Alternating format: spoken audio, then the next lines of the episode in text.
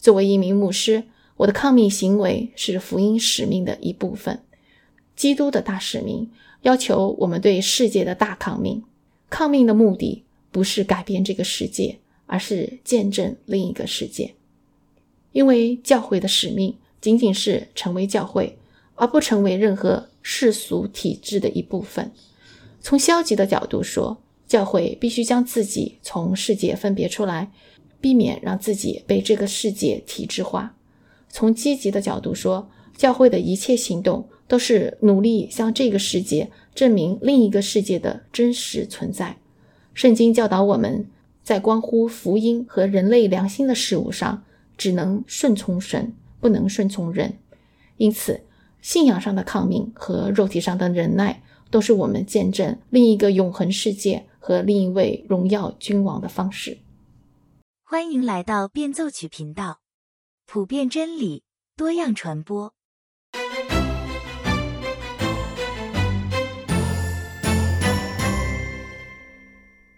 大家好，这段时间是世界杯足球赛期，你有在看球吗？全球都有亿万人聚集在屏幕面前，他们的全部心思意念都随着场上的那个小球忽高忽低。而几乎就在整整三年之前，整个世界也经历了一场类似的场面，只不过那个时候大家聚集在屏幕面前，观看的是另一种小球，一种有许多柱状凸起的、肉眼根本看不到的小球——新冠病毒。就是这样一个小小的病毒，把全世界搅得不得安宁。三年之后的我们，对新冠病毒有了许多的认识。几乎每个人都知道了一些医学术语。我们知道什么叫无症状感染，什么是灭活疫苗，什么是群体免疫等等。我们知道新冠病毒对哪一个年龄段的患者最有杀伤力，也知道如何有效的避免感染。可是，在当年，新冠病毒可是把人类打了个措手不及。当时的屏幕上看到的都是防护服。医护人员精疲力尽，医院超负荷运转，而与它形成鲜明对比的是空空如也的机场、市场，还有会场。我们天天听到各种突发新闻：某个城市二十四小时之内死了好几百人，或者是大家疯狂抢购超市里的食物和生活用品，连卷筒纸都断档；再或者就是哪一个世界级的名人感染上了新冠病毒。这些再加上互联网上层出不穷的、越来越奇葩的阴谋论，这一切都让我们觉得，我们虽然没有面临战争，但是每个人都已经投入了战场，和那人眼看不见的病毒在斗争，连教会也不例外。三年之后的今天，我们看到，有的教会在疫情的影响下大伤元气，再也没有恢复过来，永远的关上了教会的大门。而有的教会在关闭几个月之后，毅然打开了大门，与当地的卫生部门、政府机构公然唱反调，重新开始现场敬拜。这当中最受到关注的就是麦克阿瑟牧师所在的恩典社区教会。杰西·约翰逊是麦克阿瑟的神学院 （Masters Seminary） 的院长，他也是以马内利圣经教会的牧师。最近，他出版了一本书，名字叫做。人的臣，神的国。副标题是：为什么基督徒要尊重、服从、抵制政府？在这本书里，他讲到，我们现在已经有足够的数据说明，人感染新冠病毒之后，如果得到及时的治疗，致死率其实很低。但是如果人患有基础性疾病的话，那么新冠病毒会让疾病变得更加严重，致死率也会更高。这也就是为什么会有那么多的老年人因为新冠病毒而过世的原因。同样，新冠病毒也感染了教会，暴露了教会的基础疾病。更具体的说，它暴露了教会在政治神学上的漏洞。麦克阿瑟世经中心几周前有一个播客节目，他回顾了恩典社区教会的政治神学和实践，列举了许多例子来解释教会和政府之间的关系。这关系有三个方面：顺服、有抵制，还有劝诫。在今天的这个节目当中，我会和大家先分享前面两点：顺服政府和抵制政府。在下一期节目中呢，我会和大家来分享一下，作为一名以钻研圣经、释经讲道出名的牧者，麦克阿瑟牧师是如何搞政治的。二零二零年三月十五日，全美国的教会因为疫情的关系，全部取消了现场敬拜。当时，麦克阿瑟牧师还接受了 CNN 的采访。当主持人问他如何看待政府颁发的关闭教会的命令的时候，他是这么说的：“这是一个合法的政府颁发出来的命令。好的公民要服从政府。我们过着安静祥和的生活，我们不去反抗。”我们不和政府对抗，我们服从，因为政府的这个命令不是逼迫。如果逼迫有朝一日来了，如果他们真的是对我们说我们不能够聚会，我们不能够讲道，我们不能够传福音的话，那么这个时候我们就必须要去服从神，因为这是神给我们的一个神圣的使命。而现在我们所经历的不是对教会的逼迫，这个是政府的法令。这是为了人民的利益而制定出来的，他的动机是帮助人、保护人、救人性命。如果你说反正早晚都要死，我们就是要去反抗这种法令，我们根本不在乎，那么这种态度对基督徒来说是一件非常愚蠢的事情，这是很不高尚的。这种行为让基督徒看起来很没有爱心。对熟悉麦克阿瑟牧师的基督徒来说，他讲的没有什么新鲜内容。因为几十年来，他都是一直在宣讲同样的信息。比如说，在一九八九年，他就有一篇布道，是关于彼得前书二章十三节的。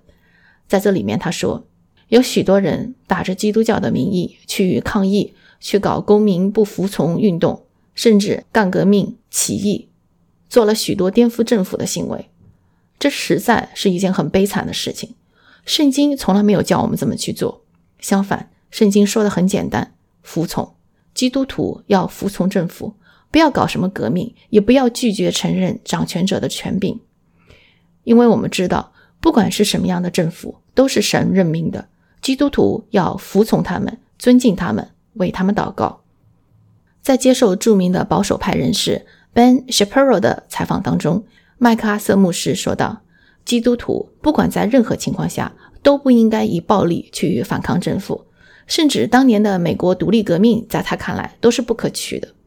他的观点是，基督徒改变世界的方式是从自己开始，一点一滴的改变自己，通过自己的改变再去感染他人。可是，在三个半月之后，七月二十四日这一天，麦克阿瑟牧师和恩典社区教会的长老们联合发表了一份对政府的声明，宣称他们要重开教会。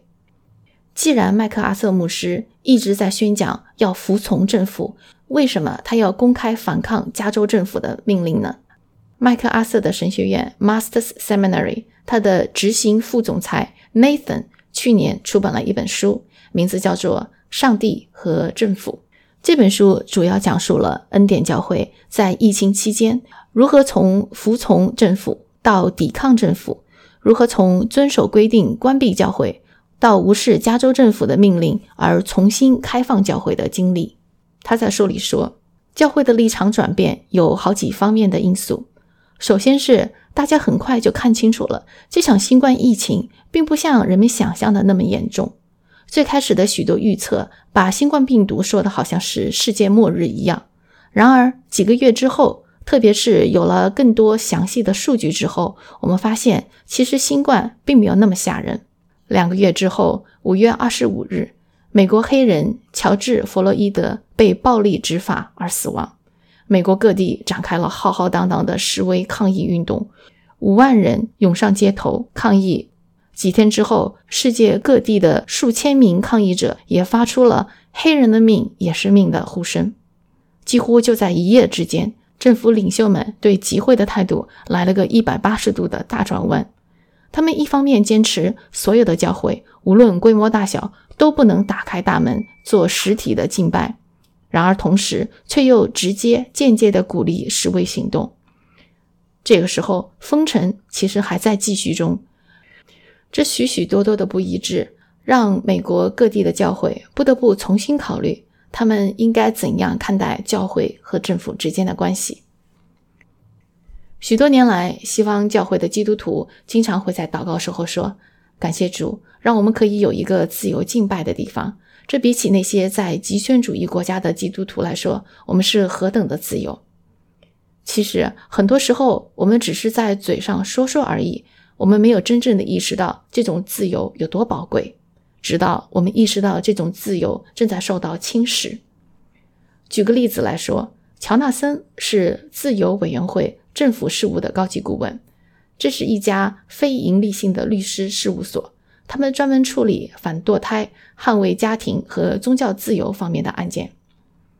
乔纳森说，在新冠封城期间，美国历史上第一次出现将参加主日敬拜的基督徒定罪、关押，并且还关闭教堂的事情。政府不允许基督徒参加教会活动。乔纳森的事务所曾经经手过一个案例，有一群从罗马尼亚出来的基督徒。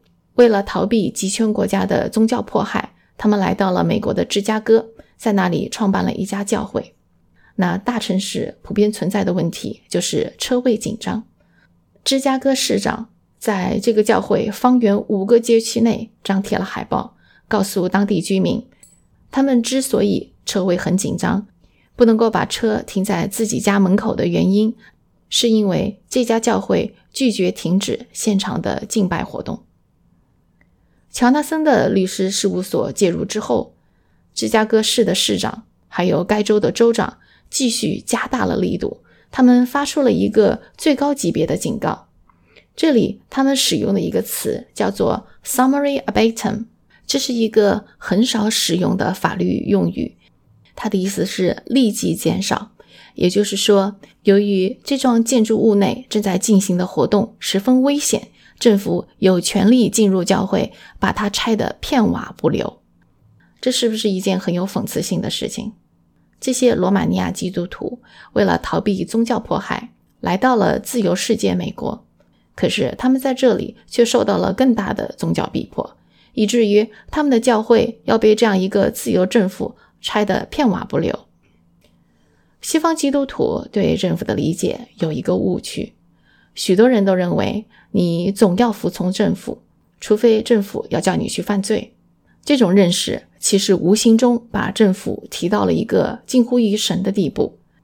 没有一个政府会公然的告诉人民：“我现在让你做的事情是犯罪。”有许多邪恶都是以公正、平等、博爱的名义去做的。服从政府，除非他叫你去犯罪。这种政治神学的观点是来自于。奥格斯伯信条，这是马丁路德的政教观。杰西·约翰逊在《人的城，神的国》这本书里说道：“一个对政府更整全的看法是保罗在罗马书十三章里所描述的：政府是为了特定的目的而设立的，这个目的就是赏善惩恶、保护家庭、保护生命等等。”当政府按照上帝设定的目的去运作的时候，你就要服从他；当政府超出这个目的时，那就是一个良心问题。如果你的良心谴责你，那么你就顺从他；但是如果你的良心上觉得你不要去顺从，你可以这样去做，但是你也不要因此去论断其他的基督徒。有的时候，你服从政府仅仅是因为你不想坐牢而已。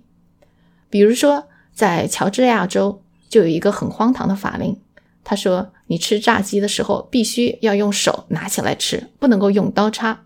这个法律是不是很无厘头？神当然允许你用刀叉来吃炸鸡，即使你所在的地方不允许你。这个法律没有任何惩恶扬善的成分在里面。在开吃之前，你还是要认真的考虑一下，犯得着去违背这个法律吗？这样看来，《罗马书》第十三章讲到的政教关系，与马丁·路德说的“服从政府，除非他叫你去犯罪”，这还是有很多不同的地方。也是因为这个原因，许多讲英语的新教徒以及约翰·加尔文就制定了另外一个标准。清教徒的教导说，国王本身就是上帝的子民，他执行法律的能力要受到上帝话语的限制。威敏斯特信仰告白中写道：“上帝是全地的主，全地的王，为他自己的荣耀和众人的好处，任命了政府官员，使他们在上帝以下，在百姓以上。为达此目的，上帝赐他们权柄。”给他们佩戴有能力的剑，让他们赏善罚恶。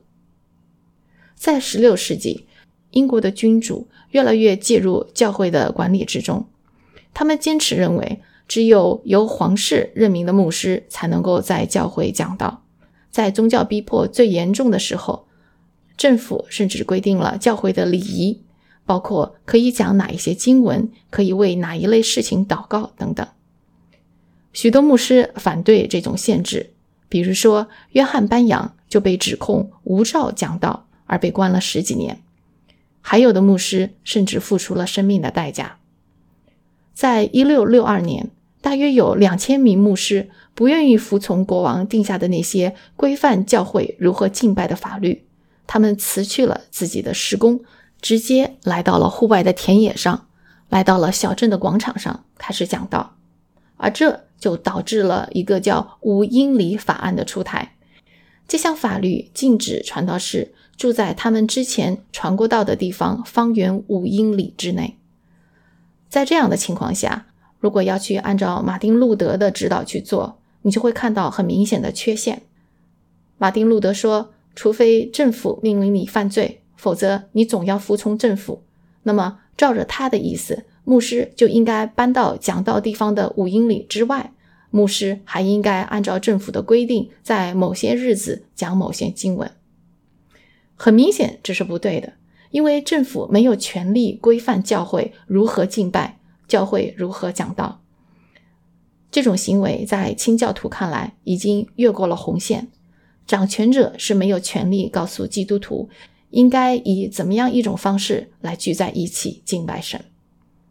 因此，在恩典社区教会看来，当加州政府执行两套标准，对示威群众大加鼓励，但是对教会的聚会却一律禁止的时候，政府的决定就已经不再是公正的，他已经越过了红线。这个时候，教会对政府就不再是无条件的顺从，而是应该抵制。于是，在七月的这一天，麦克阿瑟牧师和他的长老们。公布了一封写给加州州长的公开信，在这里他是这么说的：每一项权利都有一个界限，一个管辖范围。政府没有权利告诉父母如何教养孩子，政府也没有权利告诉牧师应该怎样牧养他的羊群。如果政府这么做的话，那他就越界了。在目前的情况下，政府已经远远的超越了上帝赋予他的管辖权。当这种情况发生时，教会就会站起来说：“怎样聚集在一起，怎样讲道，这些都是我们直接向耶稣基督负责的事情。因此，恕我直言，你对教会是没有管辖权的。加州政府要求教会无限期的限制或者暂停组织敬拜。作为恩典社区教会的牧师，我和我的教会长老要警告州长：你已经超出了你的合法管辖范围。”我们对基督的忠心不允许我们遵守你对教会的种种限制。这项声明发表之后，当地政府马上就开始反击。教会向政府租用了几十年的停车场，现在政府取消了租约，而且他们每周都派出卫生检查员，还把教会告上法庭，获得了初步的禁令，禁止教会参与任何室内敬拜活动。当教会不遵守时，他们发出了更多的罚单，比如说现场没有足够的标志牌，教会没有强制执行戴口罩的规定，也没有测量人们的温度。恩典教会的会堂可以容纳三千人，但是卫生局却只允许二百五十个人进入教会的会场。与此同时，教会已经在尽量配合卫生部门的要求了。他们在停车场搭建了一个巨大的帐篷。会友如果更喜欢在会堂外的草坪上看直播，那么他们就在外面；如果他们生病了，就待在家里看直播。总之，长老们不会使用他们的属灵权柄来强制自己的会众去遵守卫生部门那些朝令夕改的规则。他们不会强迫人坐在外面保持社交距离，也不会禁止他们拥抱、唱赞美诗，还有聚会。就这样，卫生部门不断的来骚扰教会，每周都给他们开罚单。而因为教会不遵守法庭的禁令，他们面临着受到藐视法庭的处罚。麦克阿瑟牧师和他的长老们每周都有新的罚单、新的刑期的威胁。于是，教会反诉政府，说政府违反了宪法中的第一修正案，也就是公民有自由集会的权利。就这样，这两桩案子，你告我，我告你，层层上诉，终于来到了最高法院。最高法院的判决一锤定音，而且影响深远。最高法院说。今后，加州政府不可能单单针对教会，禁止教会聚集敬拜上帝。这场官司耗时一年多。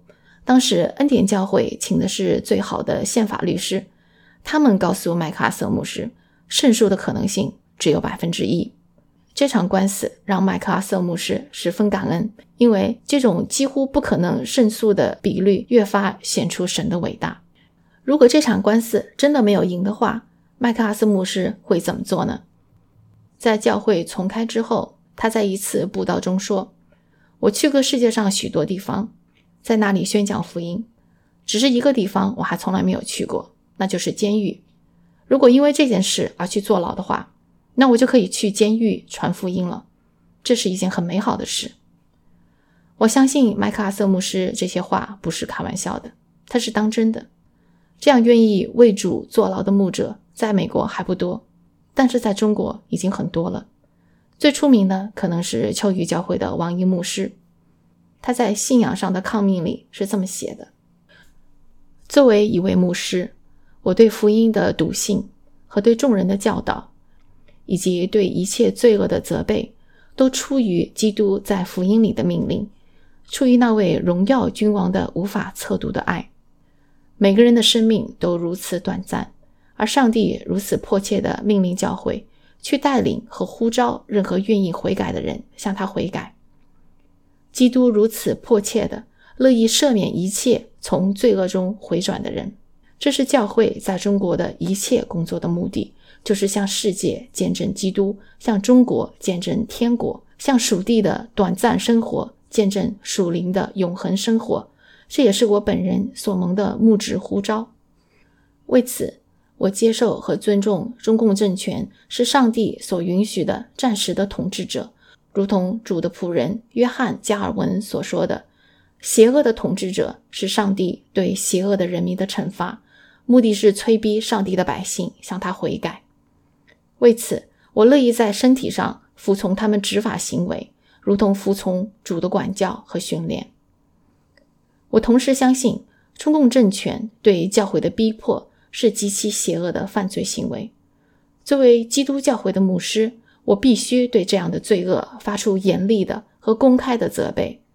我所蒙的呼召也要求我以一种非暴力的形式，在和平和忍耐中去违背那些违背了圣经和上帝的一切人间法律。我的救主基督也要求我喜乐地承受违背恶法的一切代价。但是这并不意味着。我个人和教会的抗命行为是任何一种意义上的维权行为，或者公民不服从的政治行为，因为我完全无异于去改变中国的任何制度和法律。作为牧师，我唯一关心的乃是信仰上的抗命所带来的对罪恶人性的震动和对基督十字架的见证。作为一名牧师，我的抗命行为是福音使命的一部分，基督的大使命。要求我们对世界的大抗命，抗命的目的不是改变这个世界，而是见证另一个世界。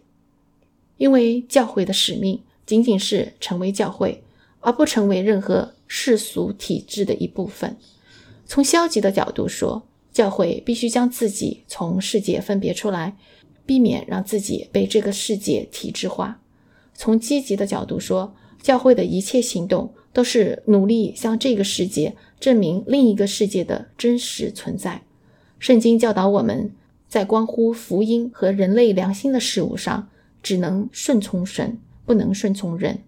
因此，信仰上的抗命和肉体上的忍耐，都是我们见证另一个永恒世界和另一位荣耀君王的方式。在下一期节目里，我们会继续来分享恩典教会播客的最后一部分——教会和政府的第三个层面的关系，那就是劝诫。作为一名牧师，什么时候应该介入政治？什么时候应该提醒，甚至是批评国家元首？麦克阿瑟牧师在他五十三年的服饰中有许多这样的例子，值得我们好好的、深入的学习。那么，我们就下期再见。